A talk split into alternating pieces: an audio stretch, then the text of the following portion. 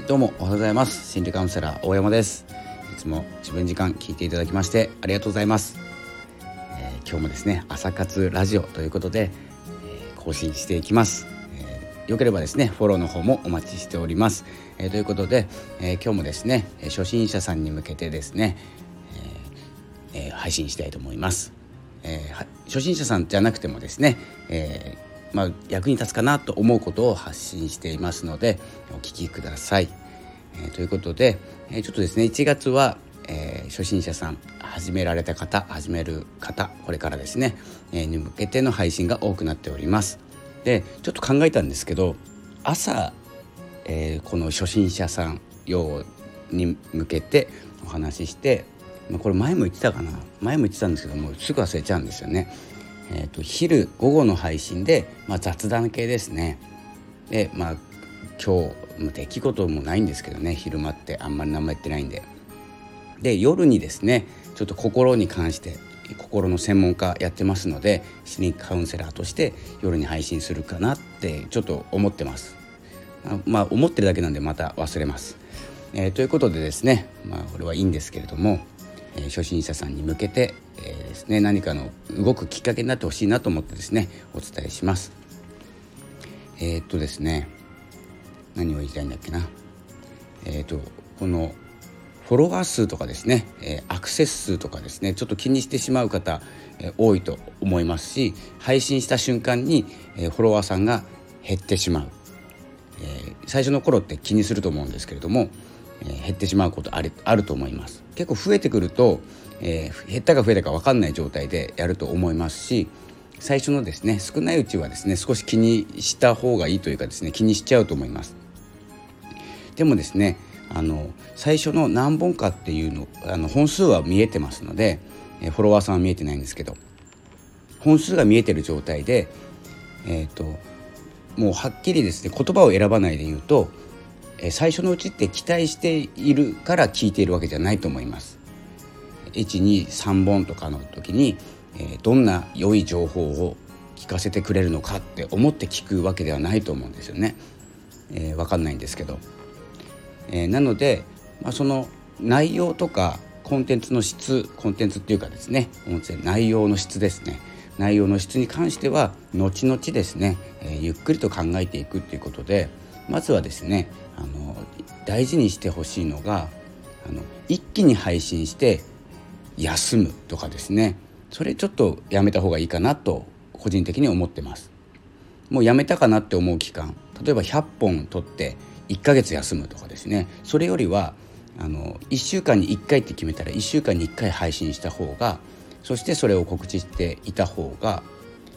えー、定期的に配信しているっていうですね印象を持っていただけます。で聞きやすくなります。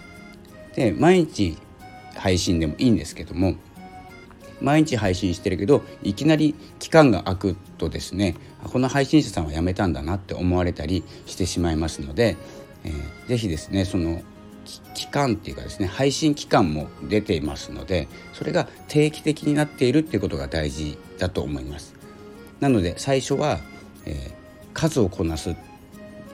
と思いがちなんですけれども僕もやりました。数を増やそうと思ってどんどん配信したんですけど、まあ、実は今でもやってるんですけど本当は思ってるんです。この、まあ、2日に1回とか週3回配信の方が自分にとって、えー、楽かなとかと思うんですけど、まあ、ちょっと癖になってるので、えー、手が空いたらっていうかですね撮りたいことがあったら撮るっていう癖になっちゃってすぐ配信してしまうんですけどえっ、ー、とまあその毎日取る習慣があるとしたら、えーと、下が下書きに置いといて、え、タイトルだけつけとく。でどんなこと話したかって自分でも思い出せるようにしといて、え、夜に配信する。なのでご挨拶とかは、えー、お疲れ様です」とかですね朝の挨拶とか、えー、夜がわかるとかじゃなくて日にちとかをずらしながら、えー、ちょっとぼやかしながらですね、え、配信していくとえっ、とですねあのまんべんなく配信できると思います。なので夜が一番聞かれる時間帯例えば、えーと、8時から10時とか7時から10時ぐらいが、え、お仕事が終わって、まあ、これからですね8時からが聞かれる時間帯になるかもしれないですしえー、朝が一番聞かれるかもしれないんですけどこれは内容によってだったり声のトーンだったり、えすると思うんですけどそういうことを考えていくと,、えーとまあ、予約っていうよりもあの配信する時間帯を決めていくっていうことが毎日、夜8時毎日更新しているということを決めればですねちょっと早く話したいことがあっても更新しないで下書きに置いておくっていうこともできますので、えー、そうしていくと、えー、今日は何話してるのかなとかですねちょっと期待感が持たれるようになります。えー、なのでその聞かれる時間帯ってみんな、えー、大体一緒になってくると思います。僕は朝方なんですけどすると朝方の配信者さんの、えーとですね、配信が目に入ってきますのでやっぱりですねあのその方々の放送を聞きに行くことが多くなります。えー、こんな感じでですね自分のライフスタイルと、えー、リスナーさんの、えー、ライフスタイルとっていうのがマッチしていくと、えー、どんどんですね密な密な関係ってちょっとおかしいですけど、えー、深くなります。なので、えー、アクションも起こしやすくなりますのでまずですね無理をしないで,、えーとですね、3日に1回だったら3日に1回でもいいですし月水金だったら月水金でもいいんですけれどもえそれをですね、まあ、説明欄、まあ、説明欄あんまり見ないんですけど基本的には。なので最初に冒頭で言っちゃうとかですね月水金の、えー、午後8時に放送しておりますとかですねいろんなことをですね情報を交えながら、えー、プロモーションというかですねコマーシャル入れながら、えー、いくとあの